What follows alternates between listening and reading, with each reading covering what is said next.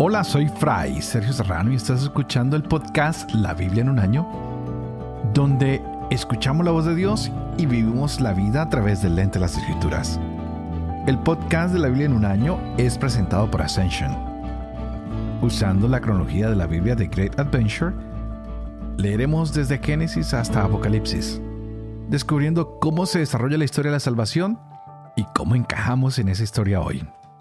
Seguimos con estos libros de números, Deuteronomio y los Salmos, y llegamos al capítulo 18 de números. Pero quisiera recordar que ayer leíamos cómo la vara de Aarón florece, cómo Dios es tan maravilloso y confirma el sacerdocio y establece el hecho de que Aarón sea el sumo sacerdote y lo demuestra mediante la vida que le da a esa vara.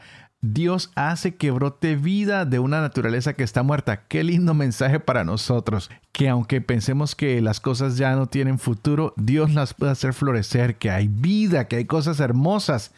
Así que los hijos de Israel, aunque están murmurando contra Aarón y dicen que él no era el único que los podía representar ante Dios, Dios dice, oh, oh, él es el que los va a representar. Así que paren esta rebelión porque yo confirmo a Aarón que es mi sacerdote, y lo hizo de manera extraordinaria. Por eso tomaron estas doce varas del desierto y cada una estaba muerta, pusieron un palo muerto y cada uno con su nombre, pero era la de Aarón la que iba a dar el signo para que entendieran que era el escogido por el Señor. Qué lindo como vamos viendo a un Dios que es maravilloso y que no nos deja solos, que nos acompaña, que nos va mostrando que Él cumple sus promesas que su sacerdocio se ha instaurado y que nosotros debemos seguir estas normas que Él nos da a través de las personas encargadas que Él escoge. Hoy, en este capítulo, pues seguiremos con esa confirmación del sacerdocio. Estaremos también mirando que, aunque haya gente rebelde y hayan juicios severos por esas rebeliones, Dios sigue siendo fiel. Dios no quiere que hayan murmuraciones, porque Él cree que es mejor llevar las cosas en paz, pues podemos ser demasiado duros los unos con los otros. Después de todo, somos hombres que necesitamos de la ayuda de Dios. Así que miremos lo que va a suceder hoy con las plagas en el pueblo. Estas murmuraciones ya hemos visto que no ha sido nada agradable. Hoy los levitas y Aarón serán confirmados en su trabajo. Y Aarón no tendrá porción alguna en la tierra prometida. ¿Por qué? Porque su porción es el Señor. No tendrá granjas ni viñedos, no tendrá nada que atender, pues él tiene que atender al Señor, servirle y de esa manera servir al pueblo. El Señor será el que lo sostenga a diario, será el que le dé la luz, el que le dé la vida, el que le dé el pan diario, porque el Señor siempre es nuestra mejor porción. Y yo como sacerdote doy testimonio de eso. El Señor siempre provee, nunca nos abandona. Hoy estaremos leyendo Números capítulo 18, Deuteronomio capítulo 19 y 20 y el Salmo 99. Este es el día 67. Empecemos.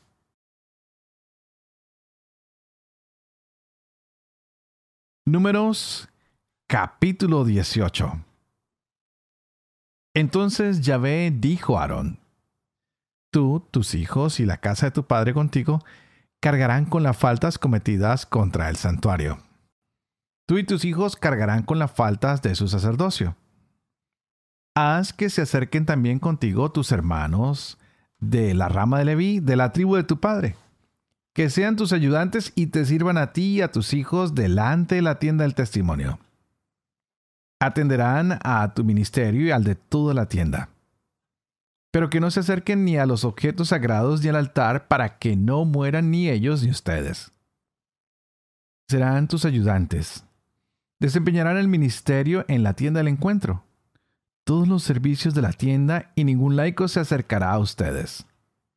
Ustedes desempeñarán el ministerio en el santuario y en el altar, y así no vendrá de nuevo la cólera sobre los israelitas. Yo he elegido a sus hermanos los levitas de entre los demás israelitas.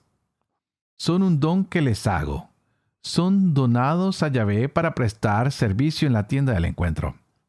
Pero tú y tus hijos se ocuparán de su sacerdocio en todo lo referente al altar y a todo lo de detrás del velo y prestarán su servicio. Les doy su sacerdocio como un servicio gratuito. El laico que se acerque morirá. Dijo Yahvé a Aarón, Yo te doy el ministerio de lo que se reserva para mí. Todo lo consagrado por los israelitas te lo doy a ti y a tus hijos como porción tuya, por decreto perpetuo. Esto es lo que será tuyo de las cosas sacratísimas apartadas del fuego. Todas las ofrendas que me restituyan los israelitas como oblación, como sacrificio por el pecado o como sacrificio de reparación, son sacratísimas. Serán para ti y para tus hijos. De las cosas sacratísimas se alimentarán. Todo varón las podrá comer. Las considerarás como cosa sagrada. También te pertenecerá la ofrenda reservada de todo lo que los israelitas entreguen como ofrenda de balanceo. Te lo doy a ti y a tus hijos y a tus hijas por decreto perpetuo. Cualquiera que esté puro en tu casa lo podrá comer. Todo lo mejor del aceite y la flor del mosto y del trigo, las primicias que ofrezcan a Yahvé, te las doy a ti. Los primeros productos que lleven a Yahvé de todo lo que produzca su tierra, serán para ti. Todo el que esté puro en tu casa lo podrá comer. Cuanto caiga bajo el anatema en Israel, será para ti. Todo primogénito de cualquier especie, hombre o animal que se presente a Yahvé, será para ti. Pero harás rescatar al primogénito del hombre y al primogénito del animal impuro los harás rescatar al mes de nacidos según tu valoración por cinco ciclos de plata, ciclos del santuario que son de veinte óvulos. Pero al primogénito de vaca o de oveja o de cabra no lo rescatarás, es sagrado. Derramarás su sangre sobre el altar y su grasa la harás arder como manjar abrazado de calmante aroma para Yahvé. Su carne será para ti, así como el pecho del rito del balanceo y la pierna derecha. Todo lo reservado de las cosas sagradas que los israelitas reservan a Yahvé, te lo doy a ti y a tus hijos e hijas por decreto perpetuo. Alianza de sal es esta, para siempre delante de Yahvé, para ti y tu descendencia. Yahvé dijo a Aarón, Tú no tendrás heredad ninguna en su tierra. No habrá porción para ti entre ellos. Yo soy tu porción y tu heredad entre los israelitas. A los hijos de Leví les doy en herencia todos los diezmos de Israel a cambio de su servicio, del servicio que presten en la tienda del encuentro. Los israelitas no se volverán a acercar a la tienda del encuentro, cargarían con un pecado y morirían. Será Leví el que preste servicio en la tienda del encuentro. Ellos cargarán con sus faltas. Es decreto perpetuo para los descendientes. No tendrán heredad entre los israelitas, porque yo les doy en herencia a los levitas los diezmos que los israelitas reservan para Yahvé. Por eso les he dicho que no tendrán heredad entre los israelitas. Dijo Yahvé a Moisés, habla así a los levitas. Cuando perciban de los israelitas el diezmo que yo tomo de ellos y les doy en herencia, reservarán de él la parte de Yahvé. El diezmo del diezmo. Su ofrenda reservada equivaldrá a la del trigo tomado de la era y el mosto del lagar. Así también ustedes reservarán previamente la reserva de Yahvé de todos los diezmos que perciban de los israelitas. Se lo harán como ofrenda reservada de Yahvé al sacerdote Aarón. De todos los dones que reciban, reservarán la parte de Yahvé, lo mejor de todo lo consagrado. Les dirás, una vez que hayan reservado lo mejor que equivale para los levitas al producto de la era y el producto del lagar, lo podrán comer en cualquier lugar ustedes y sus familias. Es su salario por servicio en la tienda del encuentro. No tendrán que cargar por ello con ningún pecado, pues antes han reservado lo mejor. Así no profanarán las cosas consagradas por los israelitas y no morirán. Deuteronomio capítulo 19 Cuando Yahvé tu Dios haya exterminado a las naciones cuya tierra te da Yahvé tu Dios, cuando las hayas desalojado y habites en sus ciudades y en sus casas, te reservarás tres ciudades del medio de la tierra que Yahvé tu Dios te da en posesión. Mantendrás abierto el camino de acceso a ellas y dividirás en tres partes el territorio del país que Yahvé tu Dios te da en posesión. Esto para que todo homicida pueda refugiarse allí. Este es el caso del homicida que puede salvar su vida refugiándose allí. El que mate a su prójimo sin querer, sin haberlo odiado antes. Por ejemplo, si va al bosque con su prójimo a cortar leña, y al blandir su mano el hacha para tirar el árbol, se sale el hierro del mango y va a herir mortalmente a su prójimo. Este podrá refugiarse en una de esas ciudades y salvará su vida.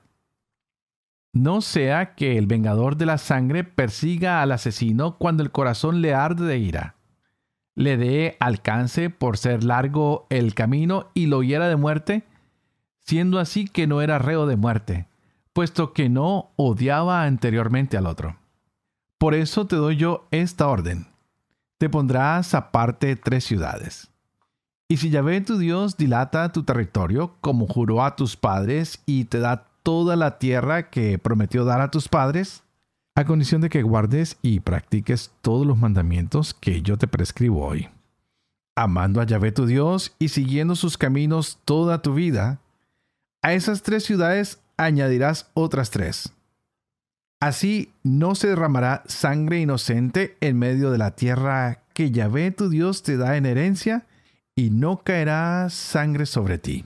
Pero si un hombre odia a su prójimo y le tiende una emboscada y se lanza sobre él, lo hiere mortalmente y aquel muere y luego se refugia en una de esas ciudades, los ancianos de su ciudad mandarán a aprenderlo allí y lo entregarán en manos del vengador de sangre y morirá. Tu ojo no se apiadará de él harás desaparecer de Israel la sangre inocente, y así te irá bien.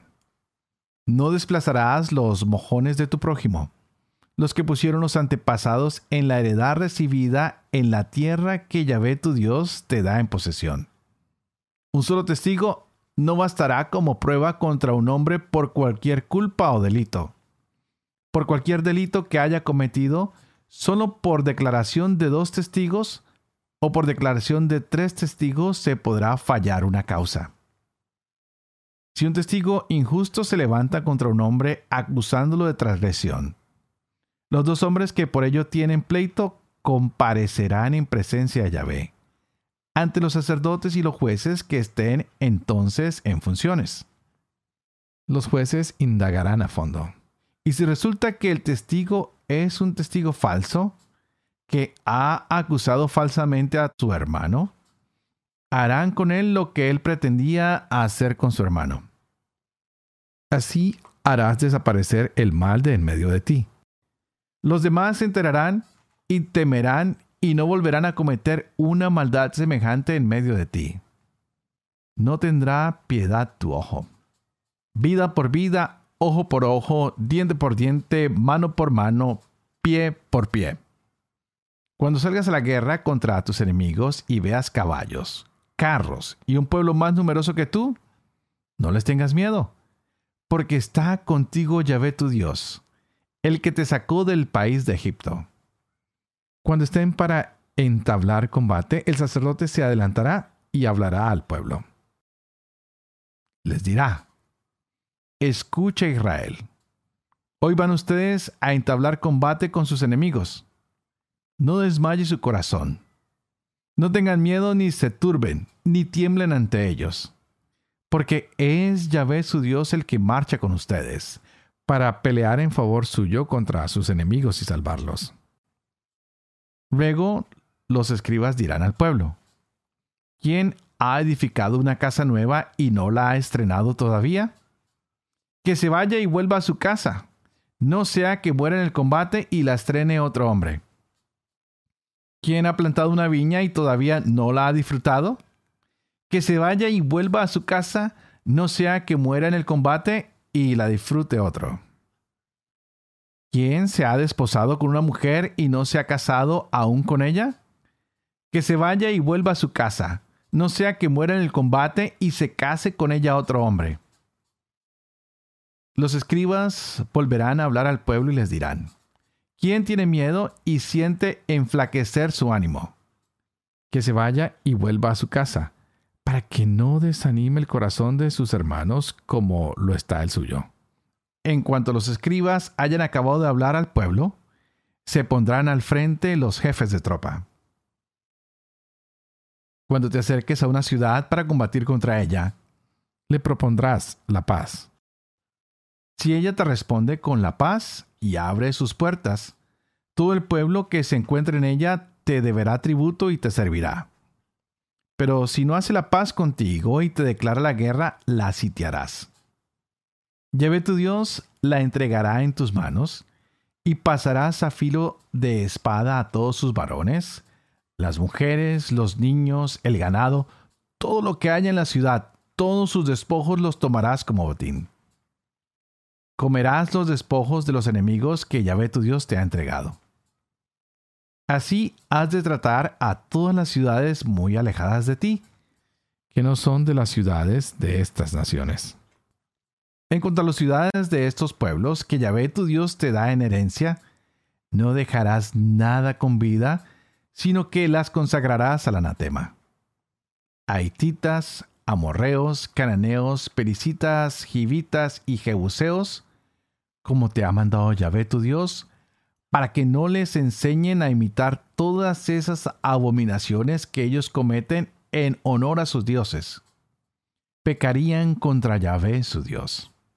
Si asedias una ciudad durante mucho tiempo combatiéndola para tomarla, no destruirás su arbolado metiendo el hacha en él, porque de él te has de alimentar.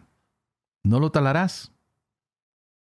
¿Es acaso hombre el árbol del campo para que lo trates como a un sitiado?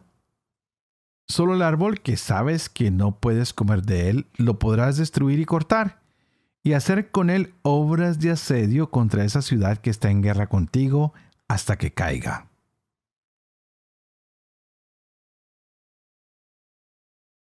Salmo 99 Reina Yahvé, tiemblan los pueblos.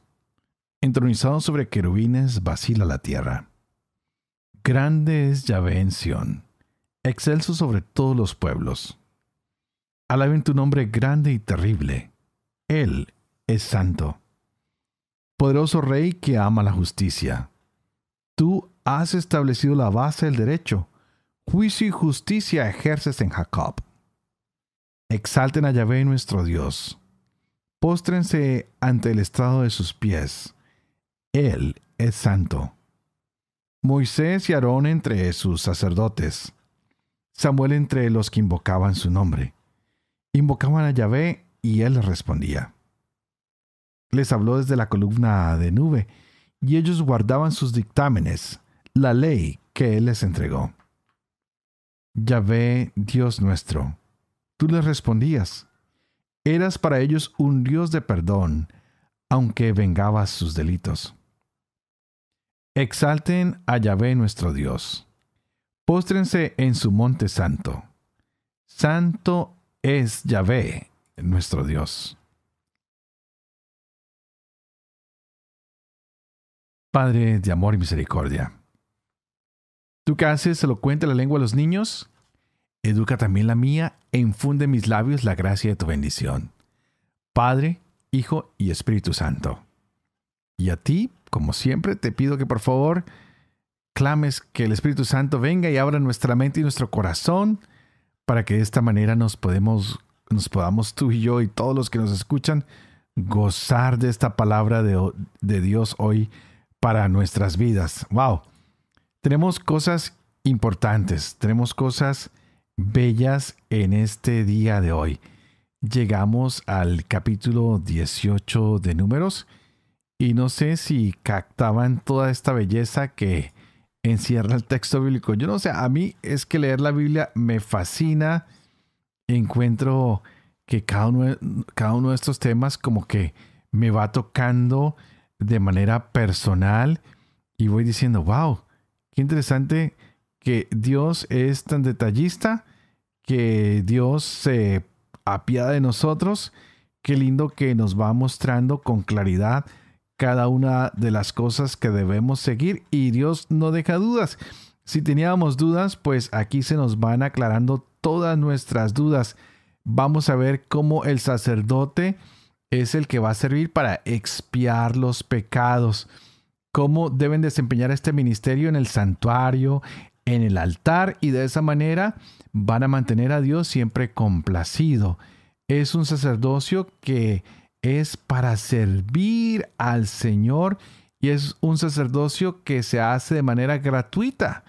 Es decir, se entrega ampliamente a servir al Señor sin estar esperando nada a cambio y el Señor lo va proveyendo, le va dando todo lo que necesita. Por eso veíamos los derechos de los levitas, mirábamos lo de los diezmos, cómo había que reservar de la parte del diezmo que se le daba a Yahvé para que también los levitas, los sacerdotes comieran, para que pudieran hacer su servicio de la mejor manera.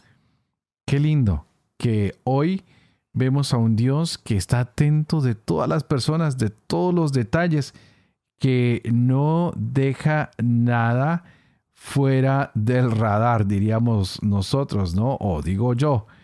Así que con el número 19 y 20 del Deuteronomio, con estos dos capítulos, también entramos a ver que el Señor quiere hacer justicia, que el homicida que no tenía odio en su corazón, pues no puede ser castigado con la misma fuerza que aquel que lo hace en sevicia, que lo hace con un odio, ¿no?